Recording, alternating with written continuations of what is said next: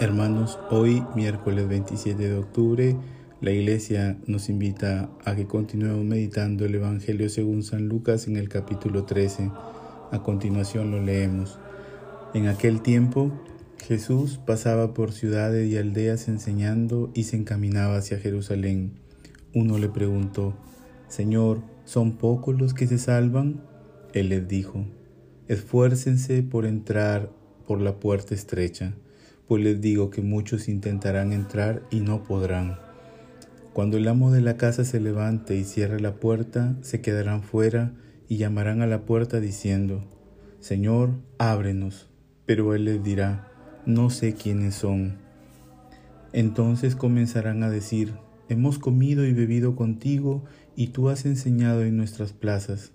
Pero él les dirá, no sé de dónde son, aléjense de mí los que obran la iniquidad.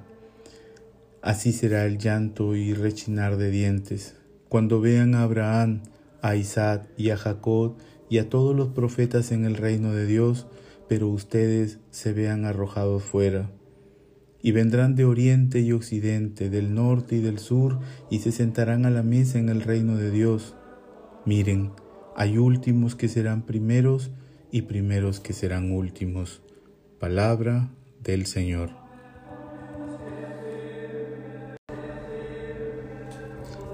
Hermanos, en el texto del Evangelio de hoy le preguntan a Jesús acerca de la salvación. ¿Son pocos los que se salvan? Le preguntan. El Señor no responde directamente esta pregunta. Jesús dice que hay que esforzarse por entrar por una puerta estrecha. Esta expresión de Jesús nos deja a nosotros algunos elementos para nuestra reflexión. La puerta. Jesús comienza planteando que a la salvación se ingresa por una puerta, una puerta que es estrecha y en un momento determinado se ha de cerrar. Eso nos lleva a entender que hay una o más puertas que son anchas pero equivocadas. ¿Cómo poder identificar cuál es mi puerta correcta? Jesús nos da dos criterios importantes. Ha de implicar esfuerzo y ha de ser a mi medida. Para entender esto debemos recordar lo que nos decía el Evangelio ayer cuando nos planteaba la imagen de que el reino de Dios es como una semilla sencilla y pequeña. El esfuerzo para entrar por la puerta correcta ha de consistir en que la semilla del reino de Dios fructifique en nuestra vida que hayan frutos de justicia, de respeto, de amor, de misericordia, de perdón, de reconciliación, de solidaridad. En fin, todos los valores del reino son los frutos que se nos piden. Pero el esfuerzo significa que han de ser frutos constantes, es decir, que cada día de mi vida esté impregnado de estos frutos. Cada situación de mi vida ha de estar marcada por la justicia, por el amor, por la misericordia, por el perdón, etcétera, etcétera.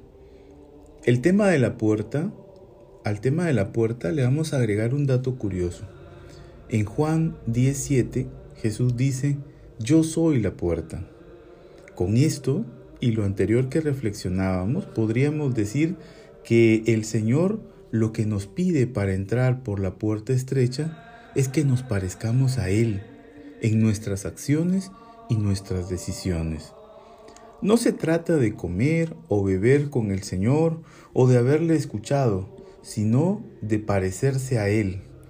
Con el ejemplo de Bartimeo diríamos que no se trata de estar al borde del camino, sino dentro del camino y seguirle.